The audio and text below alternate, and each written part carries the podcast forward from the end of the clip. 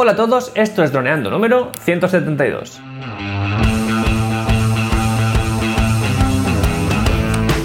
Bienvenidos a este miércoles 26 de junio al podcast de temática dron en el que aprenderás a ganar dinero con tu dron. En el programa de hoy eh, tenemos eh, más preguntas, que sois eh, como siempre los protagonistas de, de nuestros suscriptores y oyentes. Pero antes que nada recuerda que nos puedes contactar en nuestra web, en droneando.info, en nuestra página de Facebook o en nuestro canal de YouTube, Droneando. Un día más aquí estamos, yo soy Cayetano Solano, vuestro piloto de drones favorito, y aquí tengo a mi amigo y compañero Dani Durán, nuestro especialista web y en proyectos digitales. Hola Dani. Hola, hola chicos, ¿qué tal? ¿Cómo estáis? Pues, nada, hoy más preguntitas y van tema baterías hoy. ¿Así? ¿Ah, nada, calla. Vamos Vaya. a ver qué, qué les podemos decir a nuestros amigos. Y aquí tenemos otra vez a. Bueno, empiezo eh, con Cristian, que ya hacía un tiempecito que no nos decía nada. Cristian, y nos comenta en el audio 166 preguntas y respuestas, evitando accidentes. Yo tengo bolsas inúfugas, especial, espe- específicas para las baterías del Phantom 4. Solo las uso cuando las transporto en el coche o para almacenarlas en casa. ¿Sería contraproducente cargar las baterías con la bolsa puesta? Y él se autocontesta. Mi opinión es que la batería se suele calentar algo y la bolsa no deja respirar la batería. La bolsa la veo eh, como un lugar seguro en el caso de riesgo, pero la que uso es una bolsa que entra la batería justa. Y aquí viene la pregunta realmente que nos hace y es, ¿es también contraproducente guardarlas ahí después de volar ya que no respiran? Entiendo que, Cayetano, que se refiere a, a que una vez las estado utilizando y, y siguen un poco calientes y les has dado mucha caña, pues si cuando las vuelves a poner en el coche, si se- sería más inter- interesante pues un- dejarla unos minutos o una...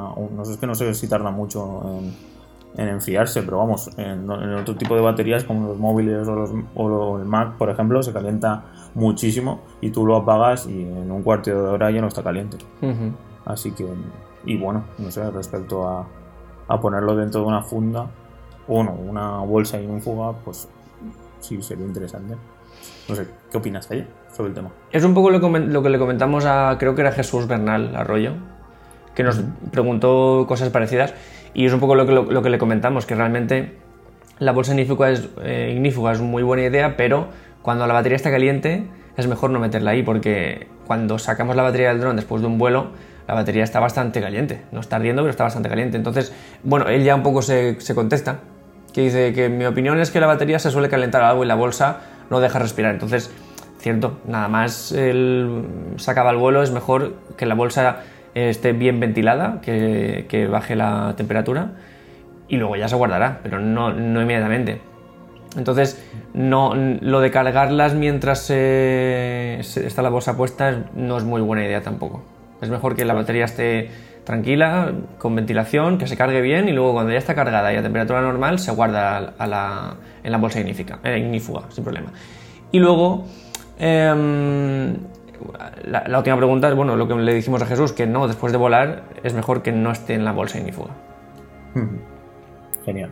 Al final es un poco de sentido sentido común, pero Sí. bueno, es cierto que si lo comentamos, pues al final pues, pues, podemos aprender un- muchísimo más. Así que pues, pasamos a Jesús, también pues ya llevamos mucho tiempo con él, con Jesús, y nos comenta en el audio 167, tienes que comprar el Mavic 2 Zoom por tres razones, se titulaba así ese episodio, y, nos, y también es una pregunta sobre baterías, pero ahora en, en este- en este caso es sobre viajar con- con avión con baterías. Y nos comenta, hola Mm. chicos, yo viajo a menudo por Europa y me gustaría llevar mi Phantom 4 en el avión para hacer grabaciones.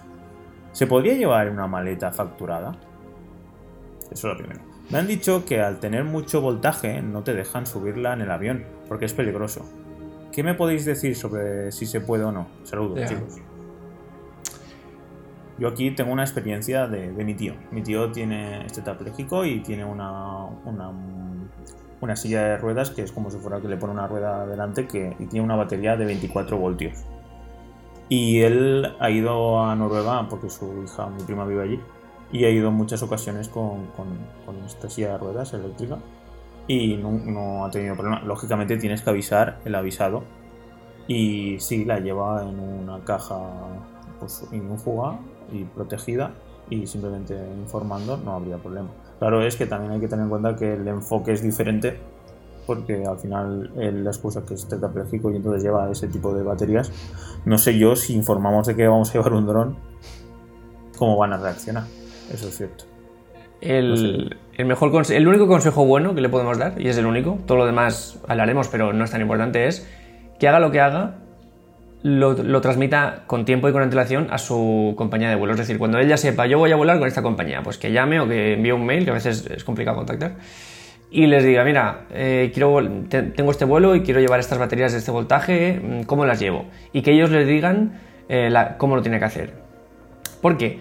Porque esto, aparte de que cambia muchísimo, ya no solo con baterías, el, hecho de poder llevar equipaje de mano hasta tal cantidad, cada X tiempo no, se nos cambia. Es una cosa que las compañías van mm, variando constantemente. Entonces, es una cosa que cambia mucho, entonces que tenemos que estar siempre actualizados y la mejor forma es que lo diga ellos Aparte de eso, es que hemos escuchado historias de todo tipo. Porque yo, por ejemplo, nunca he volado con el dron, pero he escuchado desde que no ha habido ningún problema hasta no me han dejado subirlo al avión. Entonces, eh, lo más normal, igual que con los equipos fotográficos, porque cuando tú llevas una cámara, también llevas una, batería que evidentemente no es tan potente, pero bueno, llevas una batería. Y lo mejor es llevarla de equipaje de mano, que pase por el detector y que se sepa lo que es y que se vea y que tú le lleves en el equipaje de mano. Es como Em, suelen decidirte las compañías que lo lleves. Pero lo mejor es que cada compañía te diga específicamente cómo quiere que empaquetes, porque incluso antes, por ejemplo, lo que se hacía antes, hace un, par de años, era puedes llevarla pero con una carga del 50% o, o, descargada hasta no sé cuánto, es decir, una serie de, de porcentaje de carga para que sea más segura. Mm. Hoy en día he escuchado que no la han llevado descargada y han pasado el avión y han, han viajado y han vuelto y tal. Entonces, lo mejor es que la compañía sea consciente y que te diga ella dónde te lo tienes que llevar. Y evidentemente, cuanto menos aparatoso sea todo, pues mejor, porque si llevas un Inspire con el cajón que, necesita el Inspire, con todo, pues va a ser mucho, mucha parafernalia que si llevas un Mavic Air en un, en un bolsillo, que evidentemente pues va a ser más, más sencillo. Pero bueno, eso ya, cada uno lo que pueda. Ok, pues bueno, zanjado el tema de baterías, tema muy interesante. Hmm. Y pasamos al siguiente. Uh, aquí. Tobías Crow. Bueno, nos comenta. Tengo entendido. Bueno, primero digo dónde lo comentó. Lo comentó en, el, en YouTube, en el Mavic Zoom, el mejor dron del mercado. Calidad-precio. ¿Vale? Tres motivos para comprarlo. Tengo entendido que el Mavic Zoom tiene el mismo sensor y píxeles que el Air. ¿La calidad es idéntica? Uh. Pues no sé, no sé. Aquí creo que tiene que ver algo con Codex. Puede ser que tenga algo que ver con lo que vimos el lunes. Así es, si alguien no ha escuchado o visto el podcast vídeo del lunes, o sea, hace dos días, que lo vea, porque ahí hablamos de, los códex y de, lo que nos aportan. Y es que esta pregunta, en un principio yo cuando la leí ya le habían contestado otro suscriptor y le había puesto sí. O sea, sencillamente le puso sí. Es decir, la calidad del Mavic Zoom y la del Mavic Air es idéntica y le puso uno, sí. Y entonces, aunque es cierto lo que Tobias Crow comenta, es decir, que tiene el mismo, tamaño de sensor y misma cantidad de píxeles, el Mavic Air y el Mavic Zoom 2, el Mavic 2 Zoom, no son la misma calidad. ¿Por qué? Porque no tienen el mismo codec. Y es que mientras el Mavic Air, igual que el Mavic Pro 1, que el Phantom 4, puede grabar en un codec de H264, el Mavic Zoom puede grabar en H265 aparte del 4 y esto hace que pueda almacenar más cantidad de información por segundo que, los otros y además con menos compresión. Es decir, ¿esto qué significa? Pues sencillamente que nosotros en postproducción tendremos más capacidad para estirar esa imagen, para quitarle brillos, para aumentar las sombras, para darle más eh, rango dinámico, que es súper importante y es algo que en el Mavic no podremos porque nos va a sacar un H264 que tendrá su, su capacidad de edición pero limitada, o sea, no, no podremos hacer ninguna locura con él. Entonces, em, yo un poco me digo, jolín, ya le he dicho a alguien que sí sin, sin dar ningún matiz. Y yo le dije, pues eh, le dijimos, sí, el sensor es igual, mismo número de píxeles, pero cambia el codec y eso hace que todo cambie, ¿vale?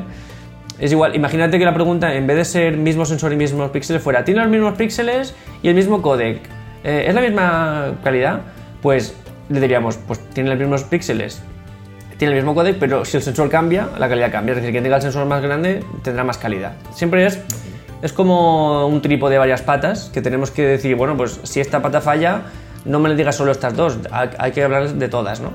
Entonces, pues en este sentido, eh, cambia el codec y por tanto cambia la calidad. Entiendo. Genial. Pues bueno, Tobias, espero que te haya contestado. Creo, creo que ya te contestó en YouTube. Pero bueno, así ya lo tenemos, lo sabemos todos. Ahí está. Pues ya está, ya estaría, llevamos 10 minutos, así que creo que es momento Perfecto. para despedirse. Creo que me toca a mí, ¿no? Así que chicos, eh, espero que os si estáis viendo este vídeo ya estéis suscritos y si no, ya sabéis, suscribiros, darle al botoncito ese de que pone suscribirse y a la campanita si queréis que os avise YouTube de cuando saquemos nuevos vídeos. Y nada, si queréis también escucharnos en- tanto en iTunes como en iVoox, eh, ya sabéis, nuestro formato podcast también lo tenéis allí por si estáis haciendo ejercicio físico o simplemente estáis paseando el perro o no tenéis ganas de ver la pantalla del ordenador del iPad o del móvil. Así que nada, nos veríamos el viernes con más droneando y haciendo crecer la comunidad. Así que nada chicos, un saludo y hasta el viernes. Chao.